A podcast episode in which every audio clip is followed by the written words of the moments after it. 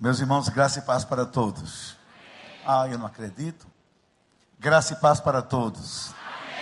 Hoje é uma noite especial para a juventude e adolescentes. Eu não me lembrei de falar com o pastor Paulo, da gente ter reservado aqui na frente só para a juventude e adolescentes. Queria pregar olhando para eles. Mas faz de conta que vocês têm 15 anos e vai dar certo. Bom, meus irmãos, antes de mais nada, eu quero agradecer a Deus pelo privilégio renovado de estar aqui. Quero, antes de chamar minha esposa, chamar aqui um casal que eu acho que vocês merecem honrar, como tem honrado, mas desde ontem eu tenho assim ficado muito feliz por eles. O pastor Paulo, sua esposa Maura, por favor, vem aqui. O pastor Vano está viajando, eles têm estado comigo.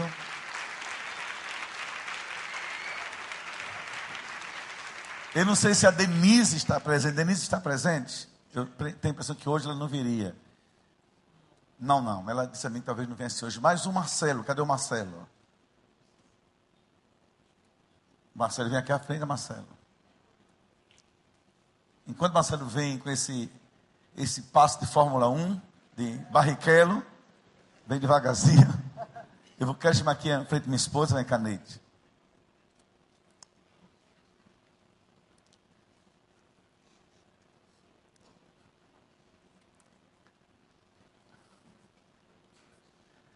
Eu cheguei ontem no aeroporto, Marcelo me pegou no aeroporto, também hoje no hotel. Marcelo tem sido muito especial, boa conversa, homem de Deus, a gente sai edificado. E eu quero publicamente agradecer a Marcelo pela sua vida, agradecer à igreja é, pelo seu serviço. E vou pedir que vocês todos, de verdade, aplaudam esse rapaz muito especial de Deus. Deus abençoe, filho. Obrigado demais. Obrigado demais.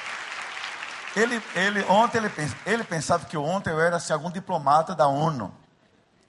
Ou que eu vim ver aqui alguma obra da Copa do Mundo no Maracanã. Que ele perguntou se eu queria ir no banco de trás do carro, se eu queria ir atrás ou na frente. Aí eu disse, ah, você está brincando comigo, não é possível um negócio desse. Mas veja bem, claro que eu, esse, ele foi só gentil, foi cortês. E eu gosto de ir na frente batendo um papo, até porque nós somos todos servos de Deus e Marcelo, um homem muito digno, muito especial. O casal Paulo e Maura, casal nota 10. Saímos ontem para jantar, hoje almoçamos juntos. Só não sabia que comiam tanto. Tanto. Eu, irmãos, escute, eu fiquei escandalizado. escandalizado. Aqui para nós. Maura é disciplinada, mas o tal do Paulo, Jesus. Olha o que vinha: carne bovina, peixe, carne suína, galinha, linguiça. Esse homem que, que ele tem de tamanho, sola de barriga isso, uma maravilha. Aqui, brincando, é claro. E aqui minha gatinha Neide, que queria que vocês aplaudissem, olha como ela é bonita. É, Neide é missionária, que tem que dizer que tem 60 anos, ninguém diz. Mas também não tem, não. Claro que não tem. Neide é nutricionista, uma das pioneiras no Brasil. Já 30 anos quase de consultório, na área de dietoterapia, Deus tem honrado muito, tem sua clínica em João Pessoa, faz cursos no Brasil, cursos de pós-graduação, é uma benção e muita gente, quero que vocês saibam, não vou dizer o nome que isso é ético, mas muita gente importantíssima nesse país, gente de Brasília a altos escalões, a procuram, porque ela tem unção de Deus, não é a nutrição de emagrecer ou engordar, ela nem gosta disso, cuidar da saúde mesmo, sobretudo pessoas diabéticas, cancerígenas, problemas de fígado. Deus tem feito milagres pela vida de Neide. Mas, sobretudo, é uma serva de Deus. Na nossa igreja tem um culto da quarta, quinta-feira. Ela é quem, quem dirige e prega. Tem um trabalho lindo com as mulheres da igreja. É uma benção na minha vida. E vocês me veem assim sorrindo, já sabem a razão da minha alegria. Jesus e essa mulher. Deus abençoe. Você se comporta, mulher, pelo amor de Deus. Gente, muito obrigado a você. Deus abençoe. Obrigado, Jesus. Deus abençoe. Também agradecer a Denise. Parabéns. É, cadê a cantora Elaine? Elaine, que música linda, né? Nós ouvimos, que voz maravilhosa, enfim. Meus irmãos amados, queria muito, eu estou feliz por ter hoje aqui muitos pais me ouvindo, e eu pedi ao pastor Paulo para fazer hoje uma inversão de foco. Eu quero que vocês compreendam como estou diante de juventude e também com adolescentes, eu não vou fazer aquela pregação com foco só em família. quero envolver a família num convite à reflexão comigo. Eu quero, como foca a juventude e adolescentes, eu pedi a Deus um tema, que eu pudesse preparar esse tema, em que o jovem fosse impactado, mas, sobretudo, de maneira reflexiva.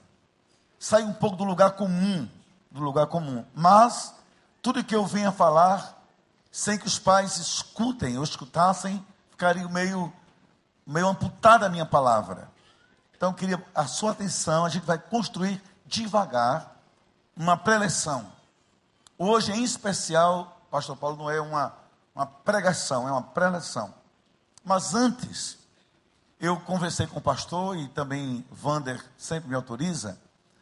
Ah, Deus tem me dado a bênção, isso é coisa do Senhor Deus, de viajar todo esse país semanalmente, de norte a sul, em congresso, ah, aliás, mensalmente, sempre uma semana por mês. Minha igreja me libera. E às vezes um pouco mais em função, em função das demandas. Porque no mundo batista brasileiro, nós temos poucos pastores, dentre eles, o pastor Paulo é também um especialista, que são psicólogos e que têm foco em família. Temos grandes ministérios, mas não tantos para cuidar da demanda que temos hoje. Então, o pastor Gilson Bifano, do Ministério Oicos, e dediquei minha vida, há 20 anos atrás, nesse foco. Minha igreja, igreja para a família. Na minha igreja, a gente nem consagra só diácono, tem que ser diácono e diaconiza. Tudo é o casal. Nossos ministérios todos são 66. O foco é família. Conto de casais, de jovens, com filhos, homens e mulheres. O Ema, que o Paulo conheceu, também o pastor Wander. Tudo tem a ver com família. Se não for família, a gente está fora. Então isso deu um sentido ao meu ministério. Como o Brasil é muito grande, o Brasil Batista em particular, mas também eu prego em Assembleia de Deus, em igreja quadrangular, igrejas presbiterianas, em nazarenos, todo esse país. Volto ao Rio mês que vem aqui para lá, igreja presbiteriana do bairro do Mesquita, também dos nazarenos. Sempre família, sempre família, sempre família. Então veja bem, eu produzo materiais que recebo de colegas de onde eu prego. Então, uma série de mensagens que eu fiz em congresso de família aqui em Algas de Lindóia. Parte dessa mensagem eu preguei aqui há dois anos atrás, três anos aliás. Parte não. E eu trouxe apenas, é, eu não vivo desse material, pelo contrário, eu vivo da minha igreja, sou pastor de tempo integral, minha igreja me sustenta muito bem, e eu e nele temos uma vida muito assim equilibrada e abençoada nessa área. Agora a gente traz para abençoar pastores, abençoar casais, os que queiram isso dentro de casa. Então são quatro DVDs que eu trouxe. Na verdade, é apenas 25 kits de cada conjunto. Para os interessados. Veja bem, que janelas você precisa fechar no seu casamento? Olhar a vida por janelas. Quem sabe olhar, também sabe caminhar diferente um estudo que eu fiz aqui nessa igreja, em todo o Brasil, e tem impactado vidas e, e editores têm me chamado para escrever li, meu livro sobre isso. O sacerdócio do homem, o pai, o marido e o cidadão. E aqui há uma, um dado novo, que geralmente não é em pregações de pastores. Uma análise sociológica a partir do século XVI, com uma cultura do racionalismo, como no século XVIII, XIX, as revoluções industriais e urbanas. No século XX, a revolução feminista. No século XXI, a banalização do aborto, do divórcio e da família, a homoafetividade, essas coisas novas que afetam a família, a que eu exponho de forma, é, digamos, orientadora.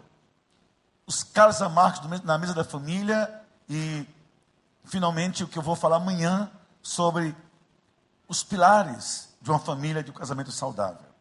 Esses DVDs estão lá fora e vocês podem adquirir a um preço de um e também o, o kit de quatro é um preço especial. E a minha intenção é somente essa: só ajudar, porque isso eu pago a quem produz, isso não, não faz parte do meu sustento. É apenas, é tanto que eu não trouxe livros apenas para ajudar, já que o assunto é família. Eu queria chamar aqui à frente o pastor Paulo, quero lhe dar de presente, Paulo, esse kit. Você me deve só 50 reais, né? depois a gente acerta. Então, presente de igreja, eu brincando, Paulo. Isso é para você usar com hora e Deus abençoe. Quando o pastor Wander chegar, eu também entrego a ele. Meus irmãos, agora eu queria sua atenção. Eu vou só depois introduzir o tema e o texto. Veja bem. Deixa eu só conduzir pelo menos o tema de hoje. A vida do jovem e o domínio da ansiedade. Mas a gente vai pensar o jovem no contexto da sua casa, por isso vou envolver os pais, as mães e todo mundo, por favor. Mas vamos lá. Um dos, um dos males maiores do nosso tempo e que afetam muito a juventude de hoje, as famílias de hoje e as pessoas de hoje é a ansiedade. Eu decidi fazer agora uma pós pós graduação. A gente chama na linguagem acadêmica de um pós-douto. Agora olha que loucura eu estou fazendo. Minha formação foi toda em teologia e em ciências humanas. Então eu fiz teologia, fiz psicologia, depois me graduei em outros cursos e pós-graduei por uma questão só de prazer em estudar. Mas uma coisa começou a me inquietar dos últimos três anos do meu ministério, em João Pessoa. Apesar de ser uma cidade praiana, cidade linda, cidade de muita brisa, cidade de muito mais calma, claro, que o Rio de Janeiro, mas não menos violenta, porque é também Brasil. Me empolgou uma coisa, me impressionou: muitos suicídios, muita gente para baixo muita depressão. Então eu fui fazer uma pesquisa junto a órgãos da ONU sobre os principais males do século 21 esperados para a gente que educa, a gente que prega, a gente que cuida. E aqui eu descobri ontem que uma rede enorme de psicólogos, de psicopedagogos e de pastores, isso me deixou muito feliz.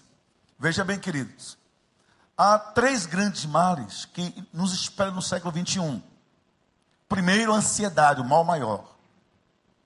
Ela não resolvida gera muitos danos, dentre eles a depressão. E a depressão vai dar muito dinheiro a psicólogo e vai roubar muita vida dentro das famílias, sobretudo na juventude. E por último, que vocês sabem tanto quanto eu, é o que a gente chama hoje, numa linguagem quase que chique, a bipolaridade, ou alternância de humor de forma crônica as pessoas que você não sabe quem são de verdade, de manhã alegre, de noite depressivas, de manhã felizes, de noite infelizes, de manhã depressivas, de noite eufóricas. Como lidar com essas coisas? Mas isso invade a juventude. Então eu pedi licença, consegui uma permissão especial pelo meu doutorado para fazer um, uma pós-graduação em medicina, na verdade em psiquiatria, na, nessa área é, que tem a ver com a depressão, com a ansiedade e com a questão totalmente da nossa psique. Parte do que eu estou estudando, eu vou trazer hoje à noite para você, sobretudo em relação à juventude. E eu queria começar com uma história verdadeira, queria que os jovens me ouvissem. Que eu tenho um filho jovem, embora casado já, filha jovem, e minha igreja foi nas primeiras batistas no Brasil, nos anos 80, a lidar com juventude. Eu tenho um culto semanal só para a juventude. É amanhã. Qualquer um de vocês pode acessar ou se quiser, vá lá ver de perto, a época que você for. É muito raro não ter menos de que 600, 800 jovens a cada sábado. Muito raro ter menos do que isso. Há mais de 20 anos, que isso passou a ser também o foco da minha vida. Da, do jovem veio, a, veio a, a família, e da família veio o desejo de fazer psicologia, não para ter um ministério paralelo, uma profissão outra, mas para melhor ser pastor e cuidar da minha igreja e das demandas do reino de Deus. Mas escute tudo quando começou. 1990 mais ou menos. Eu saio com minha esposa para ir ao domingo na igreja. E nós fomos buscar uma menina, uma, uma garota, órfã de pai e mãe, que cuidávamos em João Pessoa. Seu nome é Adriana. Essa história é verídica e eu digo nome porque ela me autoriza a contar isso. Senão, eu diria que era um nome fictício, mas é um nome real. Aos, ah, veja, veja bem, nesse percurso de buscar essa garota, para o carro, ela vai descer do, do apartamento. Entre a descida até o carro, a gente escuta o estrondo. Mas o estrondo estranho, coisa meio abafada, e logo depois um grito, grito histérico de mulher. Aliás, grito de mulher, grito histérico de mulher não é muita novidade, mas naquele dia foi muito forte. Não, não é novidade, não estou dizendo que é todo mundo. Elas sabem o que eu estou dizendo. Veja bem, uma coisa histérica. Sai uma mulher com a mão na cabeça, que a gente chama de um estopor, numa crise histérica, sem poder mais falar. Ela grita esse cara e fica só apontando. Eu saio do carro, deixo Neide a garota e fui ver o que é. Isso antes do culto. Chegamos lá no canto de um corredor do prédio, tinha o corpo de um rapaz no chão. Perto do corpo, um revólver. E junto do corpo do revólver, muito sangue. O rapaz acabara de dar um tiro na cabeça. Isso foi chocante. Questão de segundos, eu pego aquele rapaz, você nem sabia onde estava me metendo. Com alguém coloca no meu carro, levo para o hospital, que eu percebi que ele ainda vivia. Ao chegar no hospital, isso em pleno domingo, o culto foi começando, eu não cheguei para o culto. Pedi que, a igreja orasse, levei para a UTI e pedi ao médico, por favor, salve essa vida. Porque não havia razão de eu estar ali, a não ser que Deus me quisesse usar para salvar aquela vida. Senão, por que Deus me colocaria naquele local? Eu me senti responsável e dentro de um projeto de Deus. Eu disse aos médicos: olha, por favor, eu não sei quem é esse rapaz, mas não deixem morrer. Pedi permissão para que naquela hora eu ficasse ali orando no hospital.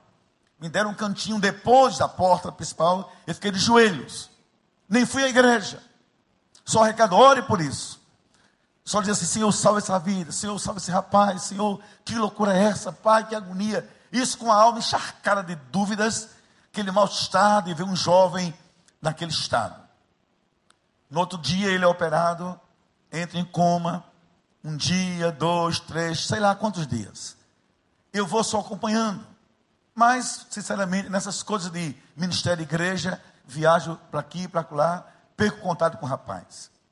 Mais ou menos, uns oito meses depois, eu estou no meu gabinete em João Pessoa, saindo, e um cara alto me espera no corredor. Eu sozinho, quase meio-dia. Tive medo, inclusive. Porque ele olhou assim para mim, ele, mais ou menos do tamanho do Marcelo, magro, disse assim: É o seu que é o pastor Estevão? Eu disse: Sou eu sim. Por quê?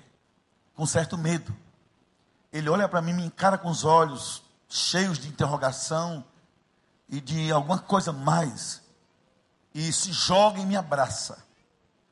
Me abraça e chora no meu ombro, curvado sobre mim. Eu disse: O que é que houve, rapaz? Como é seu nome? Ele me diz o nome, o nome eu vou preservá-lo. O que, que, é isso? que tem a ver comigo? Ele se afasta e diz assim para mim: Eu sou aquele rapaz e repete a história que um dia o senhor socorreu. Conta toda a história. Aí choramos juntos. Agora olha o pior, porque eu escolhi essa história para começar a mensagem. Eu disse: Por que é que você fez aquilo? Que ele escapou, graças a Deus. Eu sabia que Deus tem um propósito. Então ele me conta essa história. Me coloca nas mãos um bilhete que entregou ao pai. E o pai guardou aquele bilhete como que um, um testamento de dor, de fé, de, de tudo, uma coisa muito ambígua. Escute bem, queridos. Quando ele saiu do interior para João Pessoa, o pai pobre disse assim: Você vai para João Pessoa fazer vestibular. Olha a juventude. Disse assim o pai: Eu não criei filho para perder. Vá e passe. E só me volte aqui de cabeça rapada. Senão, volto para casa. Naquele tempo havia o hábito ainda, hoje não tanto, dos jovens vestibulandos aprovados rapavam a cabeça. Também foi assim comigo. Ele disse, pastor, quando eu peguei o jornal, que não vi meu nome, que eu não, não passei no concurso, pra, no prova para medicina, só lembrei do meu pai. Aquela voz, atenção pais, escute o poder da palavra dos pais. Aquela voz como um eco dentro de mim. Só me volte para casa de cabeça rapada. Não criei filho para perder. Se não passar, não quero passar essa vergonha. Ele se lembrou de que quando, olha a coisa agora do diabo na mente dele, quando alguém atria na cabeça e morre, os médicos para operar rapam a cabeça. Ele fez um bilhete pequeno, bem assim. Esse bilhete me deu pessoalmente. Pai, infelizmente, não realizei meu sonho. Não passei. Mas fiz o seu desejo. Rapei minha cabeça. E deu um tiro no ouvido. Vocês imaginem que história é essa? Como é que uma pessoa iguala a vida com a aprovação de um concurso? E como é que os pais definem o filho está ou não em casa nessa condição? Se ganhar, volte. Se perder, esqueça que tem pai. O que é que você diz aos seus filhos, pai? Como é esse diálogo com a vida? Depois o tempo passou, meu filho foi fazer vestibular para direito. Eu queria muito que ele fosse um pastor. Como eu queria, só tenho um filho único, filho homem. Tenho um casal, um homem e uma linda moça. Hoje também já casada. E eu me lembro com ele, a gente orava pelo André. Vestibular é muita ansiedade. Essa história viva na minha cabeça me fez pegar meu filho e sair com ele na antevéspera do vestibular. Disse, filho, escuta, você vai fazer vestibular amanhã. Papai crê muito em você. Papai investiu em você. Lhe deu bons colégios. Lhe permitiu estudar sem precisar trabalhar. Papai quer ver você vitorioso. Quer ver você um dia um juiz, um desembargador. Quem sabe, depende do que Deus quiser. Agora, escute bem, filho. Se você passar, papai vai ficar feliz demais. Mas se você não for aprovado, papai vai estar igualmente feliz com você. O que importa não é passando ou não, importa que você é nosso filho. A gente lhe ama. Paciência, mas vá em paz, que o meu amor é o mesmo, como também como eu creio no seu potencial. O meu vestibular que vai mudar isso. Ele foi fazer vestibular, passou para direito, depois desse testemunho o meu pai, sem me cobrar, trouxe paz ao meu coração. E a paz ajuda os jovens a resolverem muitas coisas. Por isso, escute bem, paz. Queria que por favor colocasse na tela mais uma vez, querido, o tema. Porque a juventude é a época do domínio da ansiedade. Antes de botar imagens, eu quero falar um pouquinho com você sobre isso. Primeiro, porque a juventude é época das descobertas. E toda descoberta é algo novo. E tudo que é novo inquieta a gente, angustia a gente. Preste atenção para isso. A juventude é época dos encontros, dos caminhos na direção do amanhã. E o amanhã é incerto. O amanhã é incerto. Quando é que começa a crise da juventude? Escutem jovens, escutem pais. Primeiro, quando as descobertas se tornam experiências sombrias. Não era isso que eu queria. Não era isso que eu pensava. Não foi isso que eu pensei para a minha vida. De repente você vai para um caminho, descobre é sombrio demais aquele caminho. Segundo, quando os encontros frustram a gente um amor mal resolvido, um namoro mal resolvido, um noivado mal resolvido. Ainda jovem também, um casamento mal resolvido. Uma profissão não definida. Quando o encontro vira frustração, a crise está em nossa vida e grande. E terceiro, quando nós tomamos na vida decisões equivocadas. Isso tem um preço muito alto. Pode causar danos profundos a toda a nossa história de vida. Meu pai era militar da polícia quando eu nasci. Depois meu pai tornou-se é, carteiro. Contei para vocês que éramos uma família muito pobre. Mas meu pai transferiu o seu ideal e o seu inconsciente militar para os filhos. Meu pai então me fez crer que eu gostaria de ser militar também. Com 17 anos, eu me preparei para morar em Resende, aqui no Rio de Janeiro, fazer agulhas negras. Porque meu pai se via fardado em mim. Dizíamos amigos, o meu orgulho é ter um filho militar. O meu orgulho é ter um filho general. E aquilo era a época da Revolução, anos 70. Eu era pré-adolescente, ou já um adolescente. E aquilo fui alimentando não o que eu queria. Eu queria me ver alegrando meu pai. E preparei-me. Me inscrevi para a escola preparatória. Ela me recebeu. Malas prontas. Mas uma coisa me angustiava. O que me dirigia o futuro era o coração do meu pai ou era em mim a vontade de Deus? Eu tinha dúvidas. Mas queria primeiro trazer meu pai alegria. E entre a decisão de ir morar em Resende, três meses, Deus mudou a minha vida. E de repente eu acordei, por assim dizer, num seminário batista no Recife, fazer teologia. Chegando no Recife, meu pai me procurou num quarto com meu irmão Eli, que vocês conhecem, pastor Eli Fernandes, que da Liberdade. Meu pai disse assim: não era isso que eu queria para vocês. Naquela época, ser pastor era sinal de pobreza, de humilhação, de limitação, sobretudo no Nordeste. E meu pai chorou muito quando nos viu no quarto do seminário. Nós nos formamos. Deus mudou nossa história. E um dia eu vi de alguém, através de um vídeo, o melhor que um filho pode ouvir de um pai. Foi meu pai dando um, um testemunho no encontro de casais, na Bahia, dizendo assim: se hoje eu tenho um orgulho, porque tenho dois filhos pastores. Nós acertamos, quando acertamos o caminho de Deus para a nossa vida.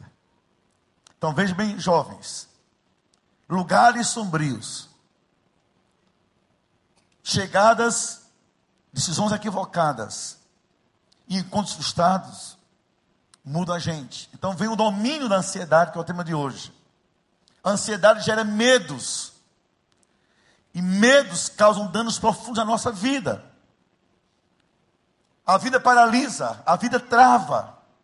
Você vê alguém com 19 anos, 20, 25, até 30 anos, com a vida travada, dá uma dor no coração. Mas lá atrás tem algo prendendo, são laços de ansiedades crônicas e sem que os pais ajudem, isso não dá certo. No final, vem muita culpa. O jovem culpa os pais, culpa Deus, culpa a vida, culpa a igreja e culpa a si mesmo. Então, o alcoolismo, a droga, a promiscuidade sexual, a responsabilidade, é, o pecado e muitas coisas vão acontecer em nome dessa culpa mal resolvida. Então, escute bem Há cinco decisões, jovens queridos, que todo jovem tem que acertar na vida. Não é tomar, é acertar. Você vai entender o que eu vou dizer depois a partir dessas decisões. Os pais, me ajudem, por favor. A primeira delas é com quem eu vou viver minha vida. Tem a ver com o coração. Escute bem, jovens. Não tem coisa pior do que uma pessoa mal casada. Uma mulher mal casada não é uma mulher feliz. Um homem mal casado não é um homem feliz no sentido bíblico. Porque ela vai viver e conviver todo dia com quem lhe oprime, lhe humilha, lhe esmaga, lhe espinha, lhe esfola a alma. Então o jovem tem que orar muito, Senhor, com quem vou dividir meu coração? Porque eu creio e luto por isso como pastor e como crente, que o casamento é um laço até que a morte nos separe. Vocês imaginem como eu seria pastor se eu não fosse feliz com minha mulher. Como seria minha igreja, que estou lá há 35 anos, se soubesse que nós somos infelizes, que nós brigamos, nos agredimos e eu digo a todo mundo: não amo minha mulher. Não teria ministério, certamente eu estaria em outra profissão. Segunda decisão do jovem é essa: como eu vou gastar a minha vida? É a minha profissão. Vivemos no máximo, digamos, no Brasil, uma vida útil até 70 anos entre 70 e 80 é sobremesa, é jogo prorrogado, sabe? É um apito final. Você imagine você viver 70 anos e passar 30 anos fazendo o que não gosta. Imagine que loucura, gastando sua vida naquele que não lhe dá prazer, apenas um tédio, uma obrigação por causa do dinheiro. No final é muita frustração. Tem que orar, Senhor, me mostra a tua vontade. Terceira decisão no jovem muito importante. Para amar alguém e ser feliz, para descobrir o que eu quero que me vai, vai fazer feliz? Que caminhos vou percorrer? Quem vai me aconselhar? Por isso que igreja é importante. Igreja é o locus do equilíbrio emocional do jovem. Só, hoje, só igreja, nem faculdade, nem escola, nem cursinho, nem as casas, nem os tios, nem namorado, nem amigos. Só igreja fala sobre Deus. Sobre vamos orar, só igreja. Se você tira seu filho da igreja, você tira dele o espaço único dele ouvir sobre um Deus que orienta todo dia. Por favor, por favor, traga o filho para a igreja. É orando, é conversando, que caminhos. E aí, se percorrer caminhos errados, vai dar também no lugar errado. Quarta decisão, e escute bem, que lugar a minha família vai ter nisso? A família é referencial. A família é um norte. Por isso que os pais precisam conversar, dialogar, estar juntos. E como referências. Então são pais, olhe para mim, pais. A pior dor para um filho é não poder olhar para o seu pai e dizer: Eu quero ser como meu pai. Um homem pode ser empresário, rico, poderoso, político, embaixador, o que for, até pastor se for o caso. Se ele não for para o filho uma referência, ele perdeu o jogo da vida. Ele é um derrotado. A mulher, igualmente, pode vencer na vida, executiva, trabalhadora, bonita, faz plástica, se ajeita, nada contra isso. Se ela tiver uma filha, e a filha disser assim: Eu não quero ser com minha mãe, essa mulher foi uma perdedora. Porque a casa da gente é o laboratório que orienta e formata a vida da gente. Então a família esse ponto, essa escola. E hoje está faltando. Olha, irmãos, escutem vocês com tristeza. Eu vivo no meio de psicólogos mundanos, psicólogos cristãos, encontros sem imaginar. O diabo não ataca a igreja primeiro. Que o diabo sabe que para a igreja ele já é um perdedor. Jesus disse: pela minha igreja, nas suas portas, você nunca vai vencer. O diabo ataca a família. Porque sem família não há juventude, não há sonhos, não há paz, não há futuro. Sem família o que há é um, uma vida sombria, estranha, incerta, insegura, perigosa. E vou contar a vocês um segredo meu. O segredo que se conta não é mais segredo, mas eu confio que vocês não vão dizer para ninguém. Por favor, me engane que eu gosto, mas vou confiar. Eu tenho 58 anos hoje. Eu disse à minha igreja que vou dizer a vocês. Eu só vejo uma forma de que eu, quando eu morrer, minha vida deu certo. É se for possível no céu. É claro que isso é só uma imaginação minha, não estou dizendo que isso vai acontecer, não é heresia. Isso é apenas uma, uma, uma, uma fantasia de um pai. Eu puder lá no céu já olhar o meu funeral e diante da minha igreja, meu filho subir no púlpito e dizer assim para a minha igreja: Gente, se valeu a pena a minha vida, foi ter sido seu filho, pai. Ter sido seu filho me fez um homem vencedor. Que se minha vida não servisse, que é para minha família, para quem então serviu minha vida? Então a família é fundamental nisso, nessa construção de um lugar não ansioso, do lugar correto, para o filho orientar o seu futuro. E finalmente, é claro, o filho vai, o jovem vai decidir. Nesse momento, onde eu viver meu, minha vida, com quem vou viver minha vida, que caminhos vou descobrir tudo isso. Mas onde vou viver minha eternidade? Que a vida é muito curta. E depois da juventude vem a idade adulta, depois vem a velhice, depois vem a morte. E depois vem a eternidade.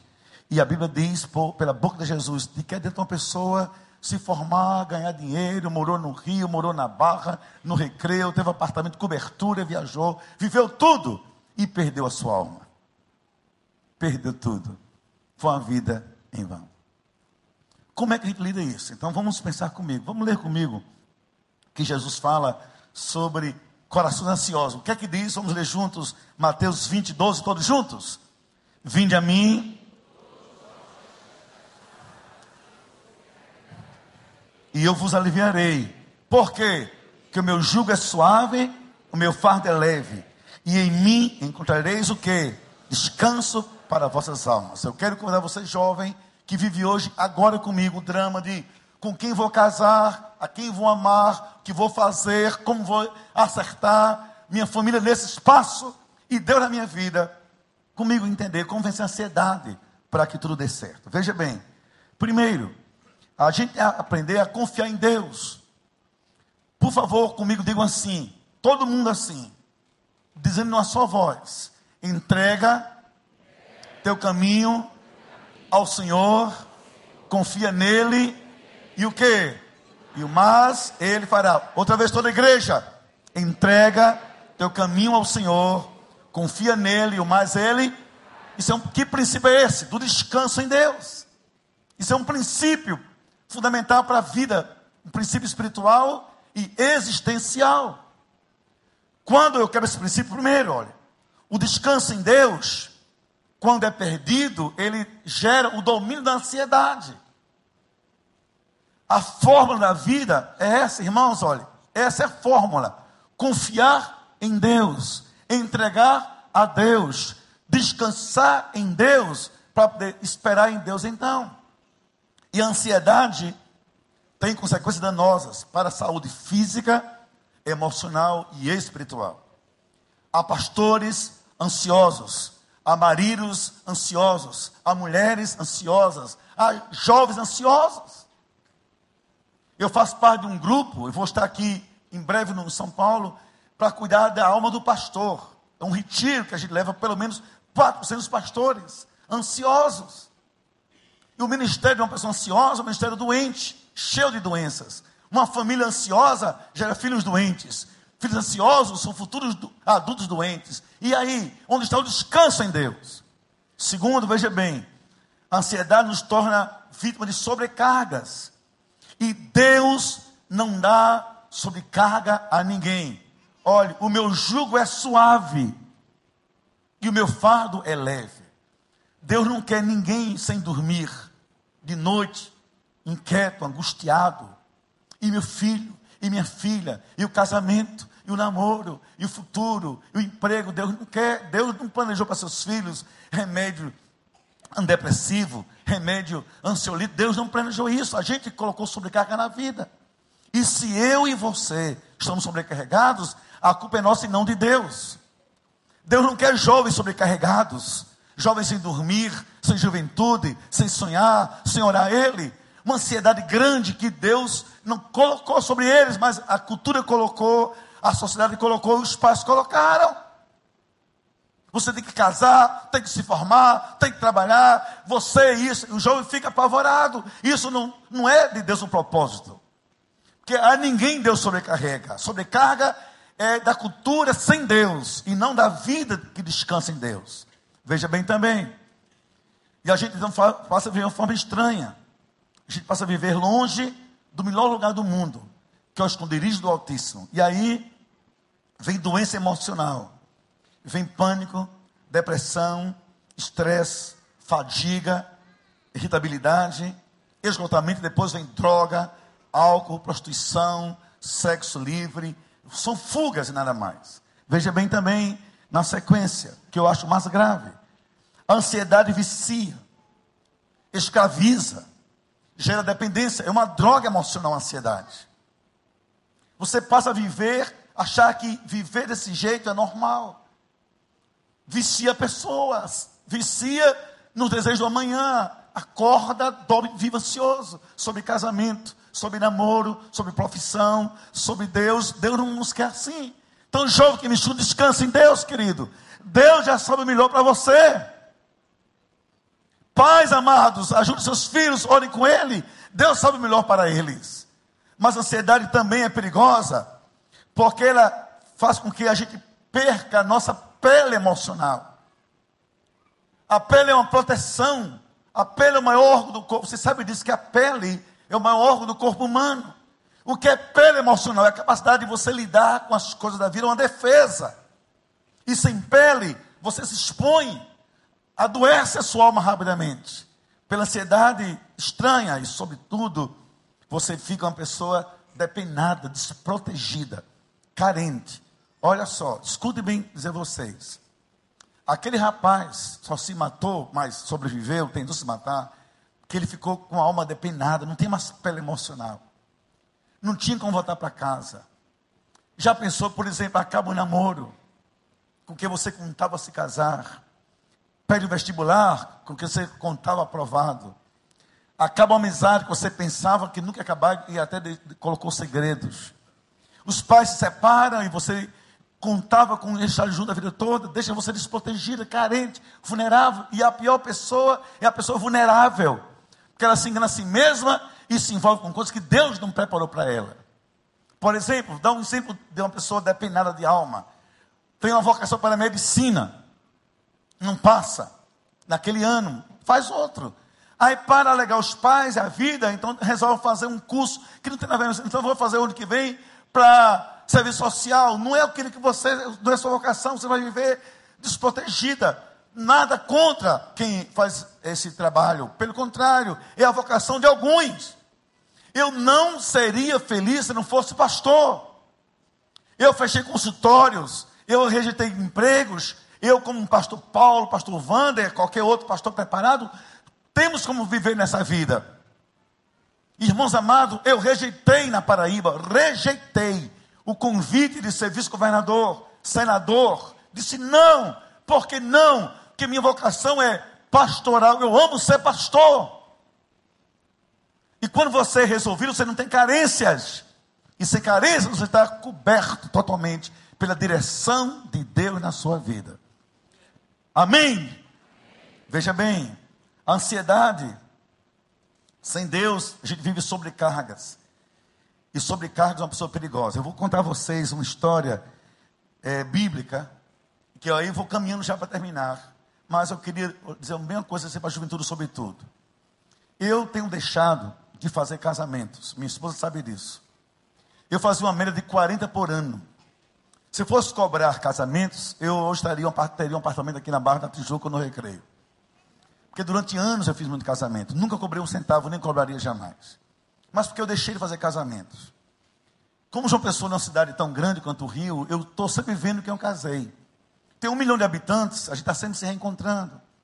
O que me dá dor é de um casal, um jovem que eu casei, depois de cinco anos separado. O que é que houve? Ah, pastor, não deu certo. Por que não deu certo? Claro que eu, como terapeuta, não aceito essa resposta como a última. Vamos, vamos dissecar a sua alma. Descobre, foi a carência acabou o noivado, acabou o namoro, queria compensar. O primeiro que apareceu entendeu que foi Deus que mandou. Às vezes vê uma separação brusca, se casa com quem primeiro aparece. O medo de ficar sozinha, de ficar sozinho, do estigma. Os pais cobrando. Que coisa frustrante. Quando a gente sabe que a família é tudo. Casar com pessoa errada é fatal. É fatal, é um drama. Viver de forma errada é um drama. Ah, meus irmãos amados. E a gente vai então lutando com isso. E a minha frustração hoje com o pastor é assim: é ver na minha própria igreja meninas que eu casei e que não são felizes. Então eu gostaria de ler com vocês a história. Com essa história a gente vai tirar isso para a nossa vida e eu oro com vocês. Vamos ler todos juntos. Marcos 4, vamos ler de 35 a 41. Olhe para a tela para a gente ganhar tempo. Eu vou pedir que você Preste atenção e vamos ler de forma responsiva. Eu leio o primeiro, você lê o segundo. Naquele dia, já sendo tarde, Jesus disse-lhes: Passemos para o outro lado.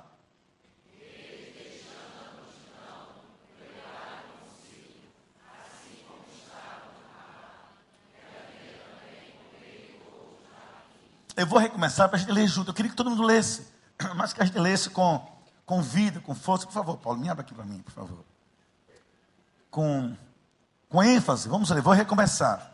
E naquele dia, sendo já tarde, disse-lhes: Passemos para o outro lado. Obrigado.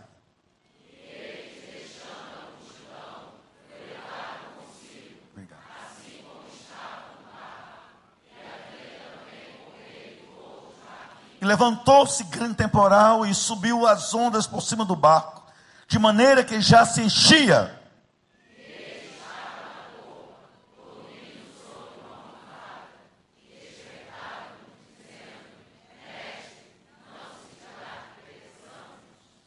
Despertando, repreendeu o vento e disse ao mar: Cala-te, aquieta-te. Que o vento se aquietou e houve grande bonança.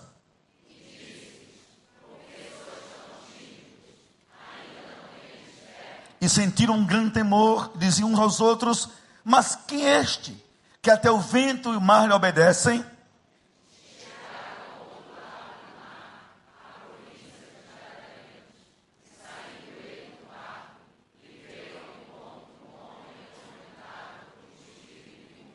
Esse versículo, primeiro do capítulo 5, para mim é crucial para fechar nossa reflexão. Jesus vai nos dar aqui grandes lições. A primeira lição que ele nos dá é essa.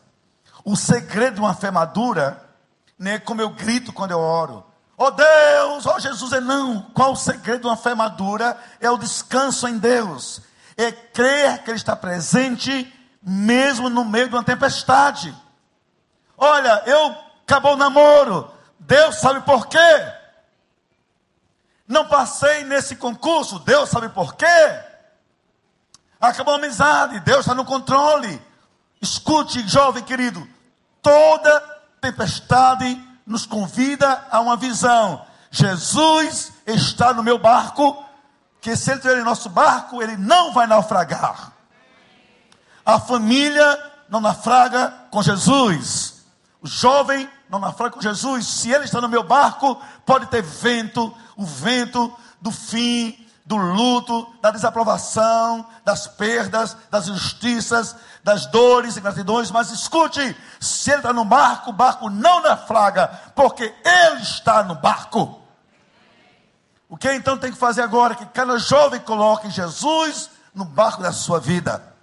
Segundo, a fé é a arte de descansar em Deus de não se apavorar. Porque há três coisas, irmãos, que somente a fé, nem dinheiro, nem poder, nem pastorado, nem marido, nem esposa, nem curso, nem diploma, só a fé faz por a gente.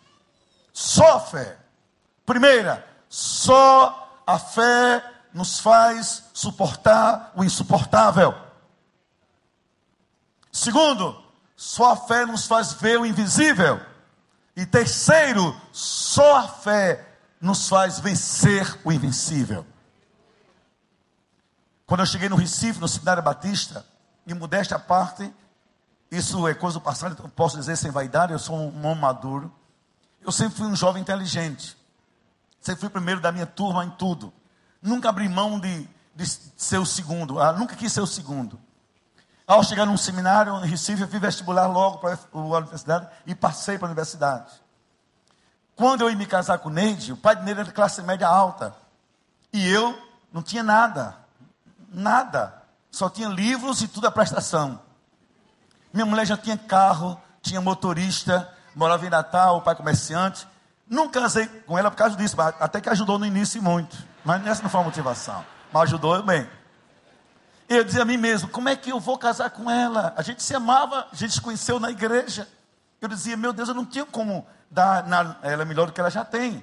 Aí pensei: vou fazer concurso, vou fazer pastor assim de tempo parcial. E a gente casa, eu compro as coisas, faço a feira, minha mulher não cai de padrão. Depois eu deixo. Aí eu montei no seminário do Norte um curso para um cursinho para concurso. Houve lá no Recife, concurso para o Banco Central, depois Caixa Econômica. Imagina anos 70, 78. Era o melhor emprego do Brasil na época do serviço público. E eu dava aula de português, de matemática financeira e de conhecimentos gerais. Eram, éramos oito seminaristas frustrados. Todo mundo querendo fazer concurso. E eles me pagaram, com esse dinheiro eu pagava meus livros. Olha, um mês, dois de aula, dia da prova, fomos fazer no interior de Pernambuco. Todos passaram, menos eu. Eu, professor. Vocês imaginem. Eu me frustrei. É como quem acaba um namoro, um, um, um namoro no dia do casamento. Pegou a lista, fulano, passou fulano, Estevão, não. Ninguém acreditou. Nem eu mesmo. Fiquei revoltado com Deus. Revoltado com Deus. Revoltado com Deus. O tempo passa, fui para João Pessoa, casei a si mesmo vocês terem ideia, Neide sabe disso. Quando me casei com Neide, ela foi morar num seminário, num quartinho no seminário. Não era um apartamento, era um apertamento. Tudo juntinho. o nosso primeiro móvel, quem ele chegou no seminário, uma carroça de burro. Você imagina a mulher de classe média, veio chegando, um jumento. Isso, parei. Um jumentinho mesmo lá no Recife. Parou o seminário. E o cara, onde é que mora aqui? Fulano Esteve. Aí tirou de cima. Comprei no meio da rua em Recife de móvel usado. Minha mulher feliz, coitada. Como o amor é lindo. Depois botou tudo fora quando melhorou de vida. Escute, queridos, eu fiquei triste com Deus. Lembra frustração. O tempo passa, anos 90, eu já pastor, fui conhecer os Estados Unidos. Cheguei lá, encontrei um ex-amigo meu, daqueles que passaram no concurso, frustrado na vida. Diz assim, Estevão, maldito aquele concurso. Coloquei o foco no dinheiro perdi o foco no ministério. Vou a Recife, no bairro de Areia. O pastor, um dos que passaram no concurso. Agora, auditor da Receita Federal. Disse a Estevão, eu daria tudo para ter coragem de deixar esse emprego e ser só pastor. Mas eu fiz a Deus um voto. Quando eu me aposentar, você pastor tempo integral. Se aposentou doente, não tinha mais chances. Resultado, todo mundo naquela época me procurou para dizer: se eu soubesse, não teria passado. E eu disse: Deus, obrigado, que eu passei privação, mas o Senhor no barco, eu não perdi o foco. Depois Deus abençoou minha vida. De nada senti falta, mas a vida com Jesus no barco sempre dá certo. Sempre dá certo. Amém, querido? Então, quando você perdeu alguma coisa, sabe, Deus está presente nisso. Vamos lá. Três lições Jesus nos dá nesse texto. A primeira lição é essa. Vamos ler comigo todos juntos? Leiam comigo. Jesus. Não, todos juntos, outra vez. Jesus ensina aos discípulos. Perde vista a sua presença e a certeza de que Deus está no controle de tudo. Diga assim: Deus está no controle da minha vida. Outra vez. Vamos colocar a família, por favor, digam pais e filhos comigo. Deus está no controle da minha família. Atenção, jovem, digam assim comigo: Deus está no controle do meu futuro. Porque o meu futuro não chegou, mas Deus já está lá. Eu preciso crer nisso. Ele está dizendo: Eu estou aqui num barco e vocês estão temendo. Eu estou num barco, vocês estão com medo. Como se vocês estão comigo? Se somos crentes de verdade, somos cristãos de verdade, haja que houver, o barco balança, o vento sopra, a gente perde, acaba o namoro, acaba o noivado, perde o emprego, e daí? Jesus está no barco. Meus amados irmãos, minha mulher está aqui, ela pode ouvir o que eu vou dizer. Agora, depois de um quarto, a gente conversa, você, por favor, Neide, misericórdia de mim, que eu vou contar. Quando eu casei com ele, foi tudo muito bom. Mas eu tinha muito complexo quando eu era adolescente. Porque nem de longe eu sou o que vocês estão vendo agora. Eu era feio demais, irmãos. Meus irmãos, eu caberia numa peça sobre o Apocalipse, eu seria o anticristo. Tranquilo. Veja como eu era. Ele sabe disso. Na minha adolescência eu era assim. Minha cabeça era muito grande. Não sei o que houve, depois melhorou um pouquinho, que a barriga cresceu para ficar proporcional à cabeça. Eu tinha um redemoinho aqui na cabeça. Que nada baixava, nada. A gente botava cola, grude, brilhantina e nada. Parecia um japonês falsier, tudo para cima. E eu tinha complexo. Olho grande, dente grande, perna fina. Eu nunca entendi o que é que minha mulher viu em mim a não ser a graça de Deus. Ainda bem que ela viu a graça. Então, quando eu tinha namorada, eu namorei pouco, eu casei muito novo, que dizia assim, você é lindo, pior eu acreditava nisso. E quando eu tinha namorado nove meses, antes de conhecer nele, que acabou o namoro, eu me senti péssimo. Porque amores findos atingem muito a nossa autoestima. Porque eu sou uma pessoa má, uma pessoa feia, eu não tenho virtudes, não tenho potencial. E escute, a psicologia está provando, a pior dor que uma pessoa pode ter na vida é a dor da rejeição. Quando conheci minha mulher, foi interessante. Era retiro dos adolescentes da igreja. Eu era o líder dos adolescentes. Ela era a mensageira do rei. Fomos para a praia. Eu moro em João Pessoa, vocês terem ideia, eu nunca ficava de calção na praia. Que eu tinha vergonha dos meus cambitos, muita vergonha mesmo. Você imagina aquele ser estranho, perna grande, perna, é, é, cabeça grande, perna fina. O que acontece? Mas era o líder. A gente ia para as praias, João Pessoa, águas mornas. Com todo respeito aqui no Rio, mas água morna é um pouco melhor, não é verdade? Aqui para nós. Aí um dia fomos para um retiro com adolescentes, eram os adolescentes. Aí os meninos são terríveis. Disseram assim: vamos pegar Estevão e colocar. Por quê? Colocar na praia. Porque eu ia para a praia de calça jeans. Olha, a pessoa mal resolvida, ela cria desculpas. O que é que eu dizia assim? Eu sou fuga. Eu dizia: não, eu não gosto de praia, praia é uma coisa pegajosa, areia melequenta, eu quero ficar assim mesmo, sou servo de Deus. Eu vou cuidar de vocês. Então eu ia para a praia de tênis, calça jeans e camiseta. E um grupo assim resolveu fazer naquele dia uma armação comigo. Pegaram-me, tiraram a calça jeans, ainda bem que eu estava com uma bermuda de baixo, para me jogar na praia. Quando eu cheguei na praia que jogaram, que eu voltei, minha mulher olhou para mim. Deus colocou nela uma lente, ela viu pernas grossas, ela viu algo diferente.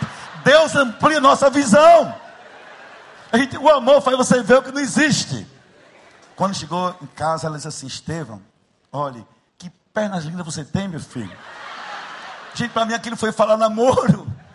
Ali eu cheguei perto e a gente namorou cinco anos, nos, nos caseiros. Você acha que eu ia largar um negócio desse na minha vida? Tem perigo.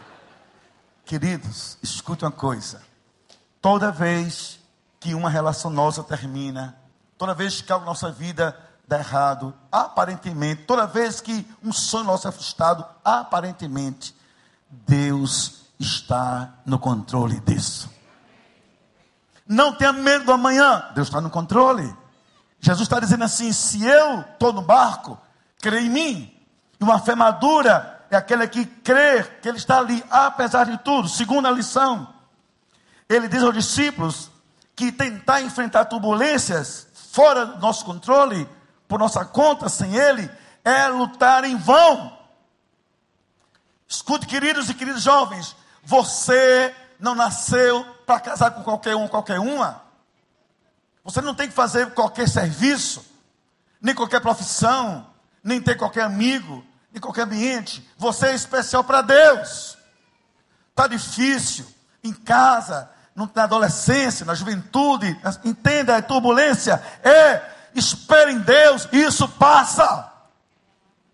Mas resolver sem Deus é perigoso. Aí vem um cara, toma essa droga, toma esse cigarro, toma esse álcool, toma essa caipirinha, vamos sair comigo, vamos ficar, me dá um beijo, me dá um abraço, vamos transar, vamos abalado. Você pensa que resolveu, não resolveu. Que o importa não é apenas agora, não é o vento agora, é a certeza, Deus está cuidando do meu amanhã. E eu ergo agora minhas mãos. Eu não sei onde estão e como estão cada jovem dessa igreja. Mas eu sei que estão bem cuidados por Deus e pelos pastores. Mas eu ergo minha mão agora para proclamar, para profetizar, para lançar uma palavra profética sobre vocês. Deus vai abençoar o seu futuro. Deus vai lhe arrancar essa ansiedade, essa ansiedade e vai colocar você por caminhos onde o fardo é leve e você vai ter prazer em viver. Você vai casar, vai se formar, vai viver de forma que agradar a Deus. E Deus vai lhe mostrar: confio em mim, a vitória é certa, em nome de Jesus. Mas Deus vai fazer isso. Quem crê nisso, diga amém. amém.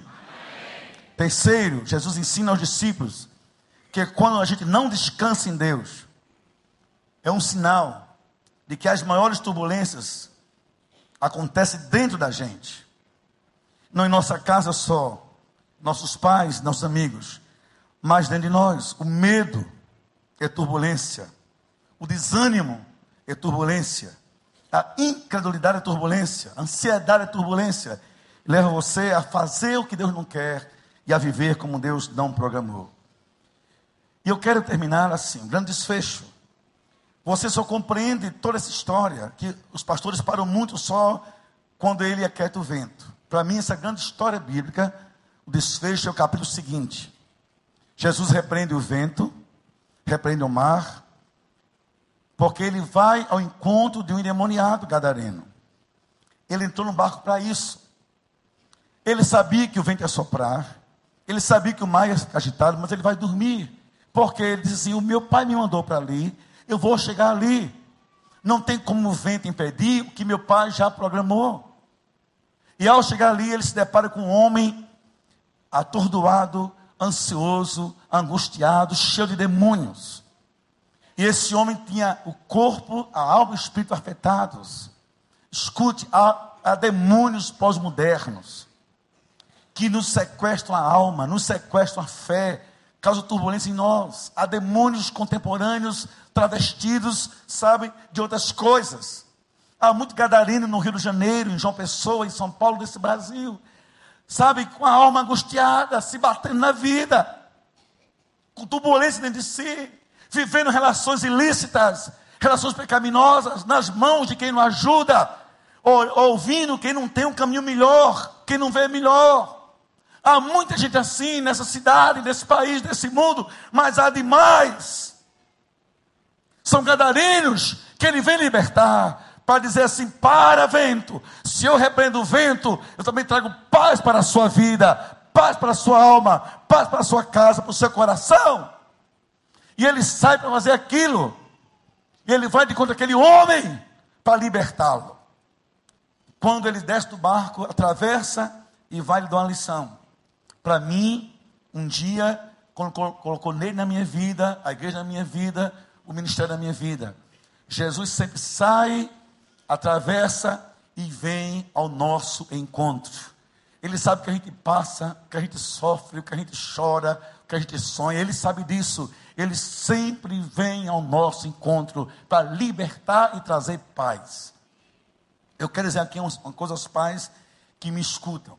Pai, Coloque seu filho, amor de Deus, e descanse. Ore e descanse. Seja exemplo de uma família que descansa em Deus. O segredo é esse: pais que oram, pais que intercedem. Como eu disse ontem, pais de joelhos. Quando um filho vê o pai de joelho, o filho estremece por dentro. Quando a filha sabe que a mãe ora por ela, a mãe estremece, a filha sente dentro, minha mãe ora por mim. Então a função de pai e de mãe não é só pagar conta da roupa, levar para shopping. Se é pai crente, mulher crente, é em casa olhar pelos filhos e dizer: Deus, traga paz para minha casa, direção para meus filhos. E Deus vem ao nosso encontro. Escute, querido, às vezes acaba o namoro, é Jesus libertando. Acaba o noivado, ele libertando. Não passa uma coisa, ele libertando e dizendo assim: Eu tenho para você algo melhor. É fardo que ele livra, é peso que ele tira, e é caminho que ele abre para um futuro melhor. Creia nisso. Creia nisso. E quando entende isso, vão dizer que homem é esse, que até o vento e o mar lhe obedecem. Jesus fala que a gente não precisa mais temer nenhum demônio dessa vida, que ele já derrotou tudo por a gente. Medo, ansiedade, angústia, depressão, tristeza, revolta, ressentimento, essas coisas, ele já venceu por nós. Por isso, não se tudo o vosso coração crê em Deus, também crê em mim. Descanse em mim, porque eu tenho o melhor para a sua vida. Uma família que tem ele no barco, uma família que navega segura. Eu quero fazer aqui dois pedidos de oração. Primeiro, eu vou pedir nesse instante que todos os jovens aqui presentes, todos os jovens, vão pensar de 15 anos, sei lá, até qual a idade que eu coloco o limite? É perigoso, até se sentir jovem. É também perigoso. Mas, sei lá, quantos estão aqui, pelo menos ainda solteiros? Por favor, rapidamente, vem aqui à frente para a gente orar por você em nome de Jesus. Vem um jovem aqui presente, por favor, todos que estão aqui. Orar pela profissão, pelo futuro, pelo namoro, pelo noivado, futuro casamento, faculdade, emprego, família, salvação. Vem aqui agora. Vem um ligeiro. Eu quero desse lado. Daqui para cá, isso, querida, vem. Vem para cá, filho, para cá. Para esse lado aqui. Vem bem para cá, queridos. Bem para cá, bem para cá, queridos. Bem para frente. Bem para frente. Olha que lindos, lindos. Para cá. Olha que casal bonito aí. Dá um sorriso aí, meu filho. Isso. Vá chegando. Tenta juntar aqui. Atenção, vamos fazer uma coisa melhor? Vamos subir para cá, todo mundo vocês. Vem para cá, pra pelo amor de Deus, não, vem para cá, filha. Ó, ansiedade, filhinha linda, vem para cá. Porque vai ter outro grupo aqui embaixo. Vamos, pode subindo, vocês. Vamos subindo aí. Isso. Vocês estão lindas e lindos. Vamos subir para cá. Olha quanta turma bonita. Que igreja linda. Primeiramente, queria que todos vocês, igualmente, só vocês, aplaudissem essa turma, por favor. Com mais força, mais vibração, mais vida. Mais força ainda. E eu quero chamar aqui à frente com eles. Eu quero quando é o pastor de adolescentes e jovens, os que lidam com eles, venham também à frente orar por mim. Com eles. Estão aqui os pastores de adolescentes e jovens. Se tiverem, venham até aqui. Isso, já está chegando. Sobe aqui, querido. Agora, eu queria aqui na frente, somente os pais dos filhos e filhas que estão aqui. Os pais que estão aqui, venham aqui, por favor, à frente. Olhando para eles. Isso, pais. Por isso que eu mandei eles subirem. Vai chegando. Bem para frente para caber todos os pais. Olhando para o seu filho. Desculpa o seu filho aí. Cuidado para não ver o filho errado. Vai chegando bem para frente. Isso, vai chegando. Não tem como errar, né? Mãe Marcelo, desculpa o seu aí, Marcelo. Vai chegando. Cabe mais ali. Olha, descubra no olhar. O olhar é tudo. Atenção. Olha, pai, vou pedir que agora o pai, no olhar, descubra o seu filho, estenda a mão sobre os seus filhos, todos os pais. Todos os pais. Olhando para eles. E cada filho olha para o seu pai e diga assim: em nome de Jesus, nós abençoamos vocês com bênçãos de vitória. E o nosso Deus vai orientar. E vocês serão felizes no casamento, na profissão, na vida e na comunhão com Deus. Em nome de Jesus, descansem nele, porque Ele está no barco da nossa vida. Amém, amém e amém. Pode poder com alegria.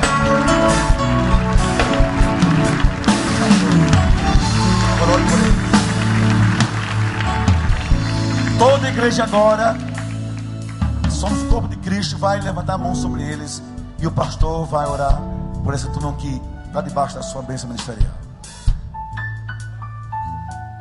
Senhor, nós entronizamos o teu nome nessa noite, Deus, porque mais uma vez tu se manifestou a nós com poder e graça, e nós te louvamos, Senhor, porque tu está levantando uma juventude poderosa em Deus para destruir as fortalezas do maligno.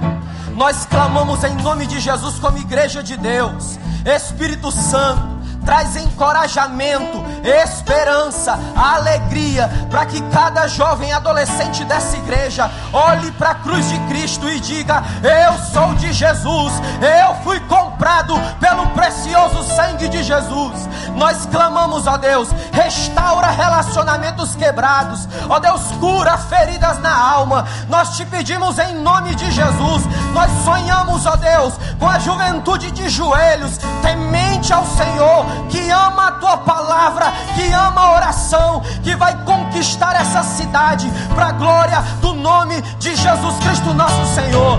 Que cada um deles saia daqui com o coração ardendo pelo fogo do teu Espírito Santo, com um senso de justiça, com a alegria de saber que nós somos corpo vivo de Cristo, estabelecido no recreio dos bandeirantes. Se você crê nisso como jovem e adolescente dessa igreja, aplauda Jesus, aplauda o Cordeiro de Deus. Bendito é o Cordeiro de Deus. Santo, Santo, Santo é o Cordeiro cremos que a juventude dessa igreja vai virar o jogo. Louvado seja Deus. Olha, e vocês, já abençoe que vocês antes de descerem, vocês vão assim, vocês vão abraçar quem está perto. Escute, só um minutinho, tecladinho. Assim, não é aquela mão mole assim de gelatina, é uma mão pesada. Você abraça e diz assim: olha, vai dar tudo certo em nome de. Pode começar a abraçar agora. Profetize isso, vai dar certo.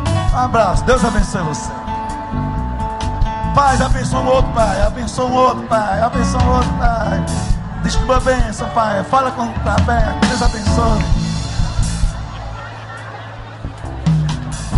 Obrigado e Deus abençoe a todos. Amém. Pode sentar em nome de Jesus.